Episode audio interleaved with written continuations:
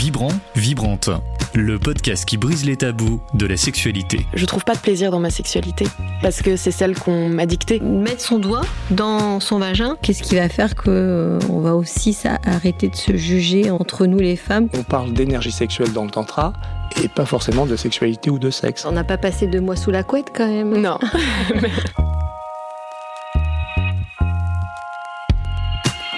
Bonjour à toutes et à tous. On avait commencé à l'évoquer, euh, le bondage, durant la saison 2. Et vu qu'on aurait pu rester des heures à en discuter, Carole, on s'est dit qu'on allait y consacrer un épisode. Le bondage, vous avez sûrement des, images qui vous viennent à l'esprit, des pieds et des mains liés. Vous vous représentez peut-être euh, Fifty Shades of Grey et vous vous dites peut-être que bon, c'est violent, c'est pas trop pour vous. Mais aujourd'hui, en fait, on va sortir de tous ces clichés avec Alex et Stéphanie de l'école des cordes. Bonjour, bienvenue. Bonjour. Bonjour, merci. Est-ce que vous pouvez vous présenter en quelques mots? Eh ben ouais, moi c'est Alex, Dirty Vampy sur les réseaux sociaux. Ça fait six ans maintenant que j'attache et ça fait quatre ans que j'enseigne le bondage. Et toi Stéphanie? Et moi c'est Steph Do sur les réseaux sociaux. Ça fait quatre ans que j'attache et trois ans que j'enseigne. Et vous pouvez rajouter quand même euh, votre dimension de dominateur et dominatrice. Eh oui, et eh oui, pareil. Bah en fait, ce qui est intéressant, c'est que euh, moi, j'ai commencé la domination en parallèle avec l'apprentissage du, bondage. Donc ça fait six ans maintenant que je, que je domine. Et moi, ça fait un peu moins de deux ans que je domine, mais je me suis toujours intéressée au BDSM, ça fait plus de dix ans, et c'est le bondage qui a été une porte d'accès, en fait, euh, dans laquelle j'ai trouvé ma place avant de pouvoir dominer. Ça m'a légitimé euh, dans ce rôle. Parce que tu vois, Laura, à tout moment de notre vie, on est plus ou moins des contraintes, serrées dans un ascenseur, le métro à Paris, les jours de grève et compagnie. Et puis, euh, plus ou moins dans la sexualité, on est amené à mettre des monotes, à s'attacher. Euh, et cette technique, hein, qu'on va appeler bondage, shibari, vous allez nous faire la, distinction, c'est quand même une source de plaisir. Et c'est ce qui nous importe, d'être toujours dans cette source de plaisir euh, dans la vie. Et la tradition, du coup, euh, dans ce podcast, c'est d'aller écouter, d'aller à la rencontre des passants de garde contrôle pour essayer de, connaître euh, leur, leur, vision, leur point de vue, est-ce qu'ils connaissent déjà euh, le bondage. Donc on va tout de suite les écouter euh, avant de, rentrer dans les définitions et dans les détails. Bah, il y, a eu ce, film-là, 50 degrés, qui a un peu, je crois, un peu plus démocratisé le, tout le bordel. Mais j'ai pas vu le film. et je, ne suis pas trop expert. c'est plutôt, plutôt dans la soumission, domination de ouais, soumission. C'est des pratiques asiatiques à la base, non? Je crois que ça vient de là. Non, le bondage, euh, c'est tout ce qui est BDSM, etc. Non? C'est, euh, bah, Pour moi, c'est des pratiques sexuelles euh, où tu dois avoir les mains liées, tu dois être vachement attaché. Un truc un peu. un peu enfin, violent sans lettres. Quand on se fait entourer de cellophane, ces choses-là, du bondage. Ah non, mais c'est vrai. ça fait partie. Je sais pas. C'est immobilisé. Ouais, souvent c'est une idée d'une personne euh, immobilisée. L'asphyxie, ces choses-là, non? avec euh, une sorte de domination, euh, se laisser dominer par quelqu'un d'autre, ou autoriser l'autre à le dominer. Moi, je sais que ça m'arrive de me faire attacher ou d'attacher mes copains et sans que ça soit pour autant violent ou que ça aille jusqu'à l'extrême de ce qu'on décrit et que ça me fait très plaisir et que ça lui fait très plaisir. Donc Ouais. Sur le principe, en tout cas, euh, oui. Après, est-ce que euh, aller jusqu'à des pratiques comme on a vu dans Fifty Shades of Grey ou ce genre de film, euh, c'est entièrement une soumission entièrement d'un être par rapport à l'autre. Moi, c'est pas mon délire. Mais je trouve ça, ouais, je trouve ça excitant. Moi, je vois plus ça comme un échange et une complicité. Ça m'a vraiment très surpris d'ailleurs pour la première prestation que j'ai vue avec un mec qui faisait ça en kimono. donc qui était un maître de bondage et on voyait vraiment qu'il y avait une vraie complicité en fait entre la personne qui se fait attacher et la personne qui attache. Et je pense qu'il y a un vrai don de soi de la personne qui se fait attacher et une vraie responsabilité de la personne qui attache. Quel effet euh, ça vous fait à, tous les deux? C'est quoi vos premières réactions là? Sourire, je dirais, amuser. Euh, et c'est très intéressant de voir vraiment voilà, la variété de, réactions qu'il peut, qui peut y avoir.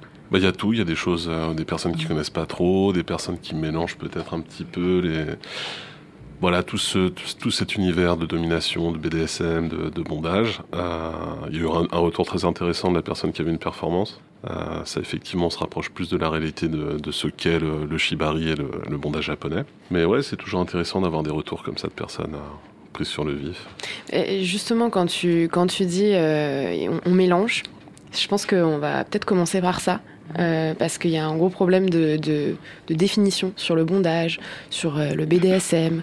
Enfin, il y a beaucoup de choses hum, qu'on met ensemble ou qu'on écarte et on a du mal un peu à conceptualiser. Alors, euh, est-ce que le bondage fait partie du BDSM Bah oui, puisque c'est B de bondage pour euh, la suite de l'acronyme. Le shibari et le kimbaku, euh, du coup je place un nouveau terme.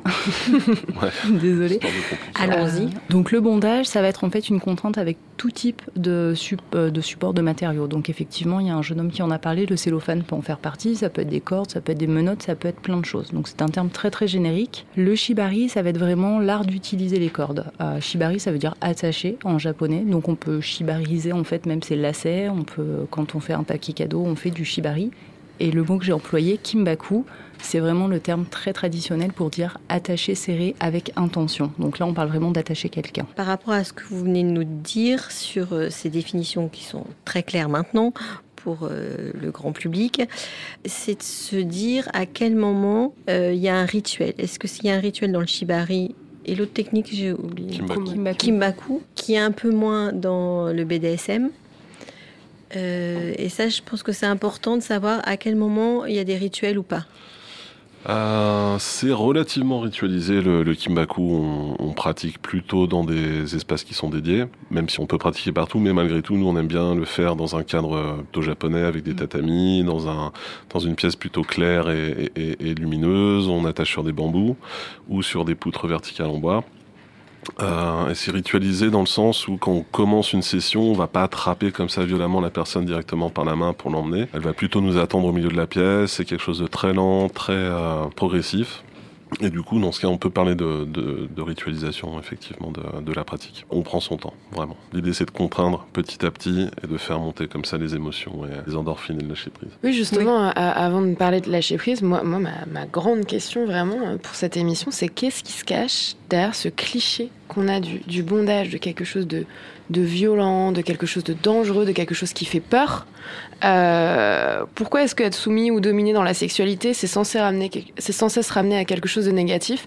Est-ce que vous, du coup, euh, tous les deux, dans, dans, dans ce que vous pratiquez, vous avez aujourd'hui un recul pour, pour répondre à ces clichés-là, à ces tabous qui, qui existent? Alors, je pense qu'il y a eu beaucoup de clichés qui ont été véhiculés, bah, certainement par des films aussi, peut-être aussi par euh, les premières performances de Shibari.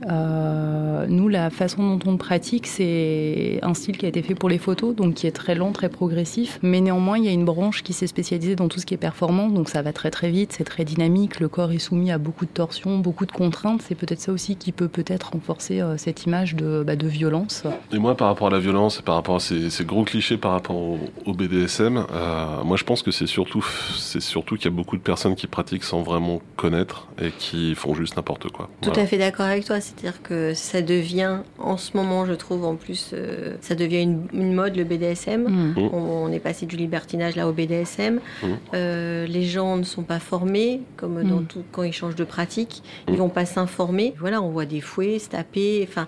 Et là aussi, dans le BDSM, il y a des rituels. Oui. que, hum, De la progressivité aussi. Exactement. c'est très important. Et c'est cette image-là qu'il faut casser. Euh, Le côté violent, c'est on sait pas trop. On dit, on, on- voilà, les clichés du BDSM, c'est quoi? C'est une cravache, c'est du cuir, c'est des cagoules, c'est quelqu'un qui fait exactement tout ce qu'on lui dit de faire. Euh, tout ça, c'est des gros clichés. Ça se passe pas du tout comme ça dans la réalité. Dans la réalité, c'est la personne qui est dominée qui a le pouvoir, c'est euh, cette Mm. personne-là qui dit à tout moment stop et qui gère finalement euh, le degré de possibilité qui est offerte à la personne qui domine. Et pareil, on, on ne met pas des coups de cravache comme ça parce qu'on décide de faire du BDSM. Ça, ça peut être très violent parce qu'on va frapper trop fort, parce qu'on sait pas quelle zone frapper, l'intensité, la progressivité aussi. Et euh, je pense que c'est ça qui crée des clichés de, de ce côté vraiment très violent dans le, dans le BDSM, alors qu'on peut dominer quelqu'un et même faire de l'impact, donc à savoir du fouet ou de la cravache, mais de manière très très douce. Il y a des personnes qui apprécient euh, ne pas avoir de marque ou vraiment euh, ça soit juste dans le cérébral et dans l'intention. Al- Alors Alex et, et Stéphanie, vous avez été euh, précurseurs. Vous avez euh, fondé cette école en, en 2011, la première à, à Paris. Est-ce que vous pouvez nous, nous raconter l'histoire du, du projet? Alors je l'ai pas créée en fait, moi je l'ai reprise euh, il y, a, il y, a, il y a 4 ans maintenant. Mais euh, ce qui est intéressant par rapport à cette école, c'est qu'elle a été créée dans un club BDSM. Chez Crier Chuchotement, qui est le, gros club BDSM de Paris. Et en fait, c'est en voyant des personnes qui commençaient de plus en plus à pratiquer le bondage que cette idée qui a été mise en place avec des attacheurs qui venaient régulièrement au club pour pour performer entre guillemets, ou en tous les cas pour pour attacher. Et vu que de plus en plus de personnes s'y intéressaient, ils ont créé ils ont créé cette école. Et ce qui est intéressant, en tout cas c'est une, anecdote, c'est que moi j'ai commencé, j'ai créé Chuchotement, mon apprentissage du, shibari et en parallèle du BDSM. Et j'ai fini par reprendre l'école. Effectivement, à l'époque, c'était euh, vraiment la seule école de, ce type qui existait sur Paris et en France. Et du coup, comment est-ce que toi, par exemple, tu l'as expérimenté la, la, première fois, euh, le bondage, euh, Stéphanie? Hum, alors, Comment est-ce que c'est venu en tout cas à toi C'est venu très très tôt. Euh, je vais faire une version très très courte parce que l'histoire est longue. Euh, mais ça m'a intéressé ouais, au sortir de l'adolescence, on va dire. Euh, je l'ai expérimenté en tant qu'attaché. J'ai vraiment pas pris de plaisir. ça s'est même fini par un accident plutôt grave, paralysie du nerf radial. Donc j'ai la main qui est restée paralysée pendant un mois. Euh, et c'est à ce moment-là en fait que j'ai rencontré Alexandre euh, en étant en déplacement sur Paris et je me suis dit tiens je vais me faire attacher par un pro, euh, voir un petit peu ce que ça fait et ça a été juste magique. Donc ce que j'ai ressenti c'est extraordinaire, mais ça m'a surtout donné envie d'attacher. et je m'y suis mise assez rapidement. Et puis dans la foulée, bah, comme naturellement j'ai tendance à enseigner, bah, j'ai créé mon école dans le Sud. Et qu'est-ce que toi tu vois, Carole, dans, dans, ce que cela peut apporter dans la, dans la sexualité, dans la relation à l'autre euh? Il y a quelque chose d'intéressant dans ce que vous avez déjà dit et qui est quand même peu connu, c'est euh, tout ce qui est émotionnel, qui va développer quelque chose de différent dans la sexualité, parce que comme toute pratique là, on est très loin dans sa sexualité.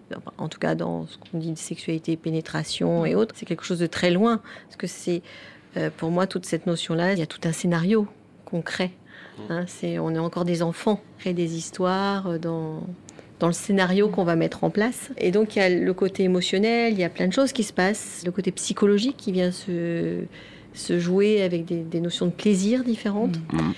Et puis il y a toute cette notion d'endorphine que vous pouvez parler aussi bien mmh. que moi, et qui génère quelque chose euh, de jouissif pour moi dans le corps. Donc effectivement, pour, pour vraiment rentrer dans le vif du sujet, pour parler de ce qui se passe quand on se fait attacher, il y a vraiment deux notions principales pour nous, euh, fondamentales. La première, c'est la vulnérabilité.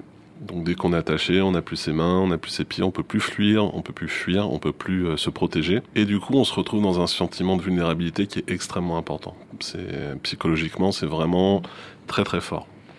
Il n'y a pas besoin d'avoir beaucoup de cordes. Déjà rien que le fait d'avoir les mains et les pieds attachés, on se sent dans, on se sent comme un petit enfant, sans, sans force, on se sent vraiment très très vulnérable. Et l'attacheur va jouer sur sentiment de vulnérabilité, va mettre de l'intention, donc va faire passer des messages non verbaux avec un rythme, avec une distance par rapport à la personne qui est qui est attachée. Et ça, ça va vraiment générer énormément de fantasmes, énormément de choses qui vont se passer dans le cerveau. Qu'est-ce qu'il est en train de faire? Il m'a bandé les yeux. Euh, il se rapproche de tel ou tel endroit, qu'est-ce qu'il va faire derrière. Donc tout ça, ça va vraiment enclencher la machine à fantasmes et ça va vraiment euh, déclencher des émotions très importantes chez la personne qui est, qui est attachée.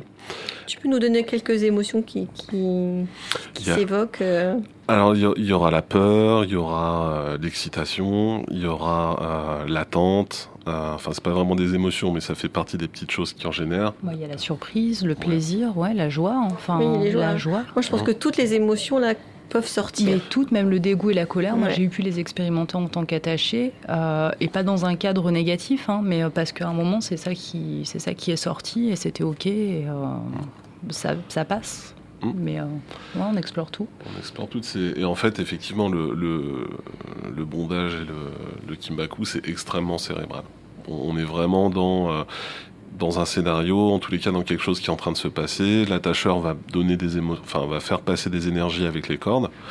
La personne qui est attachée va renvoyer des énergies et ça va créer comme ça une espèce de communication non verbale et ça va amener petit à petit à créer quelque chose de, de, de, très fort. Surtout si on mm. parle des endorphines en plus, qu'on rajoute par-dessus. Du coup, le corps qui est soumis à un, effort, en fait, va sécréter des endorphines. C'est une espèce de morphine naturelle qui va lui permettre, du coup, de supporter cet effort. Ça amène à un état modifié de conscience. Ça, c'est vraiment très important de le, signaler. Un état modifié de conscience, ben, on n'est pas euh, pleinement maître de ses moyens. On n'est pas en capacité de, de réfléchir euh, et de prendre des décisions. On est vraiment plus dans le recevoir et le, le ressenti, mais on ne peut pas raisonner. Du coup, ça va être aussi très important que l'attacheur soit complètement bienveillants et ne sortent pas du cadre euh, qui a été défini en amont avec euh, la personne qui le domine ou qui l'attache, pour que celle-ci puisse se laisser aller pleinement euh, et justement ne pas vivre bah, quelque chose qu'elle n'aurait pas, pas envie de vivre et qui viendrait perturber la séance. Des émotions négatives, Mm. des ressentis négatifs. Le consentement, c'est extrêmement important. C'est une chose dont on parle systématiquement à chaque fois en cours et avec les Mm. personnes euh, qu'on attache. Je vais revenir sur les endorphines, Mhm. où ça a les mêmes impacts quand on fait du sport. Oui. Oui. D'accord C'est ça aussi, euh, euh, même quand on a un orgasme, c'est les mêmes effets Mm. que quand on fait du sport. Et c'est surtout que ça a très intéressant sur la notion du stress. Ouais. Aujourd'hui, tout le monde est stressé. Et quand plus on va développer nos endorphines, enfin, plus, plus on va avoir des effets euh, bénéfiques sur notre santé. Complètement. Euh, Il y a vraiment cet effet euh, à la fois euphorisant et relaxant qui peut être ressenti directement pendant la séance, mais ça va aussi généralement per- perdurer pendant quelques jours même, parce que les endorphines redescendent, en fait, elles s'éliminent naturellement du corps. Donc pendant 24 à 48 heures, encore après, on peut se ressentir encore bah, voilà, sous, sous endorphines.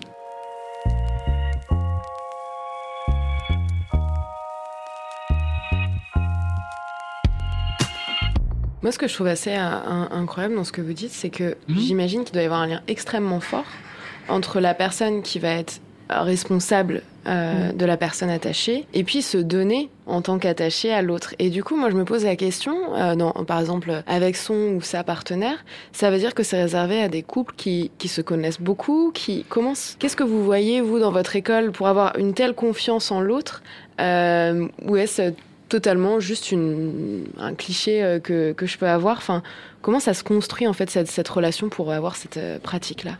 Bah, c'est c'est le mot, j'ai envie de dire. Ça se construit, et ça se, ça s'appréhende déjà. Je dirais comme dans la sexualité, euh, il y a des personnes qui vont avoir une sexualité euh, pas épanouissante avec leur partenaire régulier et qui au contraire vont s'éclater avec euh, quelqu'un de passage ou d'autres personnes qui vont se réaliser dans un couple très construit. Là, le, le shibari, c'est pareil.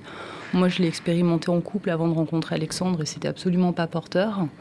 Euh, Il y a des personnes qui vont pas préférer partager ça avec leurs compagnons. Enfin, c'est plus ouais, une histoire de rencontre en fait et de qu'est-ce qu'on a à se dire à ce moment-là. Euh, des fois, ça va être des personnes qui vont préférer des one-shots. Des fois, ça va être des personnes qui vont préférer justement construire cette relation de confiance. Euh, nous, c'est quand même ce qu'on préconise, euh, indépendamment du lien euh, sentimental entre les personnes. Euh, c'est vrai qu'au début, on se rend pas compte Mm. de, de toute la responsabilité que c'est Ouais. que d'attacher quelqu'un et de et pour la personne attachée de bah, tout ce que ça ce que ça implique en fait sur le côté émotionnel et sur le côté euh, sur le côté physique. Donc les personnes qui viennent nous voir à l'école au départ, elles mesurent pas du tout Non. et euh, l'idée, enfin l'axe principal à chaque fois, c'est l'esthétisme. C'est beau, Mm. c'est joli, on a envie d'apprendre parce que les cordes c'est beau. Même quand ils viennent en couple, c'est ça qui est étonnant, c'est que du coup on est sur une pratique qui est quand même clairement euh, bah, de l'ordre de la sexualité. hein. Et euh, non, non, on vient parce que c'est esthétique. Ça c'est beau.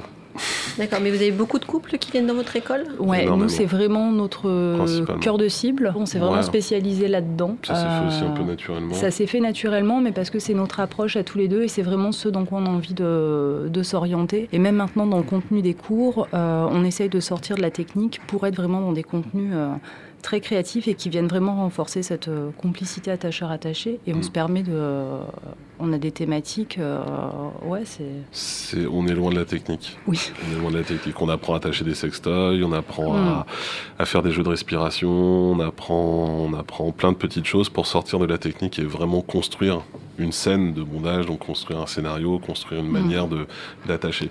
C'est bien beau de, de savoir faire des nœuds. Mais c'est pas tout. Maintenant, c'est pas tout. Une fois qu'on rentre à la maison, bon ben, chérie, je te fais, je te fais un petit, un petit harnais. Ça apporte rien en soi, quoi. Les cordes, les cordes n'apportent rien. C'est ce qui va se passer quand on pose des cordes, qu'on va créer des harnais, ce que la personne va ressentir, comment on va hum, appréhender ses, ses ressentis et ce qu'on va en faire derrière, en fait. Mm. Donc c'est vraiment plus ça qu'on essaye d'apprendre. Comment chacun va rentrer dans son rôle aussi, euh, avec les contraintes et les avantages bah, de pratiquer en couple ou pas en couple, par exemple. Voilà, tout ça, c'est ce qu'on développe. Donc ça, c'est ce que vous développez. Et une fois qu'ils sont chez eux, comment ils vont, eux, aller euh, dans leur sexualité? Ah bon, on donne des petits, des petits conseils. On donne des petits conseils, mais en fait, on- Lesquels Bah déjà, on apprend certaines positions qui sont Ouais. plus appropriées que d'autres au sexe dans les cordes, parce qu'on peut pas faire. En fait, le shibari à la base, c'est euh, enfin le shibari de Kimaku, euh, c'est donc c'est japonais et ça a été fait tout au début. euh, donc c'était vraiment, ça s'est vraiment développé dans les années 50 et c'était pour illustrer des euh, des histoires, des histoires BDSM en fait. Du coup, on est beaucoup dans l'exposition, beaucoup dans la gêne, beaucoup dans le côté euh, je mets la personne en position pour lui faire des choses, pour regarder, pour ajouter des toys ou des ou autre. Du coup, nous, on continue à travailler de cette manière-là. Ça se fait naturellement en fait. Le côté érotique peut devenir sexuel une fois qu'on rentre à la maison, une fois qu'on a un partenaire avec qui euh, on a envie d'aller plus loin que juste le côté très cérébral et très très excitant de la chose. Ce qu'on explique, c'est justement, on peut faire durer tous ces préliminaires. En fait, le shibari, c'est un énorme préliminaire. Euh, on n'a pas besoin de faire du sexe pendant pour que ça se passe bien et que ça soit extrêmement excitant. On peut en faire après parce qu'on sera dans un tel état, il y aura une telle tension sexuelle, érotique, souvent on a envie de passer à, passer à l'acte et de... Ouais, on va vraiment leur apprendre à exacerber l'essence de leur partenaire en bandant les yeux, en faisant frissonner la peau avec les cordes, avec d'autres accessoires. Et vraiment leur donner tous ces tous ces petits outils, tous ces ingrédients pour que chez eux, ils puissent enrichir en fait euh, bah, leur séance euh, de Ouais, shibari, leur leur, sexualité. leur sexualité, on va dire. Leur cérémonie sexuelle. Mmh, oui. Exactement.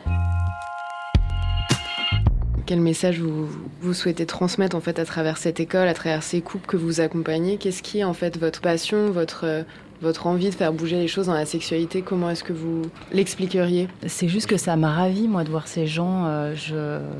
Alors je vais pas développer sur moi, mais voilà, j'ai eu une sexualité un peu contrariée, on va dire, avec bourrée de clichés et de croyances dont je commence justement maintenant euh, à me libérer. Alors quand je dis maintenant, voilà, de- depuis quelques années, euh, au point de commencer à en faire mon métier aussi, donc de m'orienter vers la sexothérapie, ce qui vient aussi renforcer bah, du coup euh, un petit peu tout ça. Et moi, ça m'éclate de voir ces couples et puis de pouvoir les accompagner modestement. Enfin, c'est juste ça en fait, rien que ça. ça me- C'est déjà beaucoup. Ouais.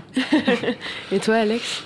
Moi, ce que, ce que j'aime développer avec cette école, c'est de sortir du côté... euh, enfin, c'est de garder vraiment la tradition du Kimbaku dans ce qu'elle est.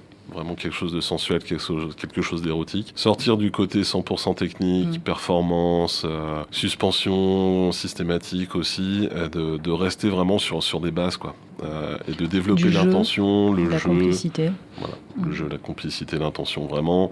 Qu'est-ce qu'on fait passer en plus des cordes, en plus des nœuds, en plus de tout ça? C'est qu'est-ce qu'on va amener, qu'est-ce qu'on va donner comme énergie, qu'on va recevoir. Merci beaucoup euh, d'être venu au, au micro de Vibrante pour, euh, pour briser ce, ce tabou, ce cliché du bondage. On est ravis de vous, vous avoir accueilli et on espère que ça donnera plein d'idées à nos auditrices et nos auditeurs.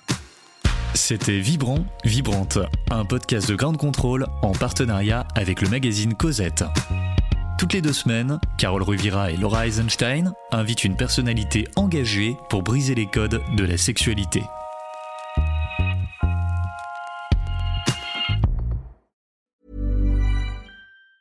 Ever catch yourself eating the same flavorless dinner three days in a row?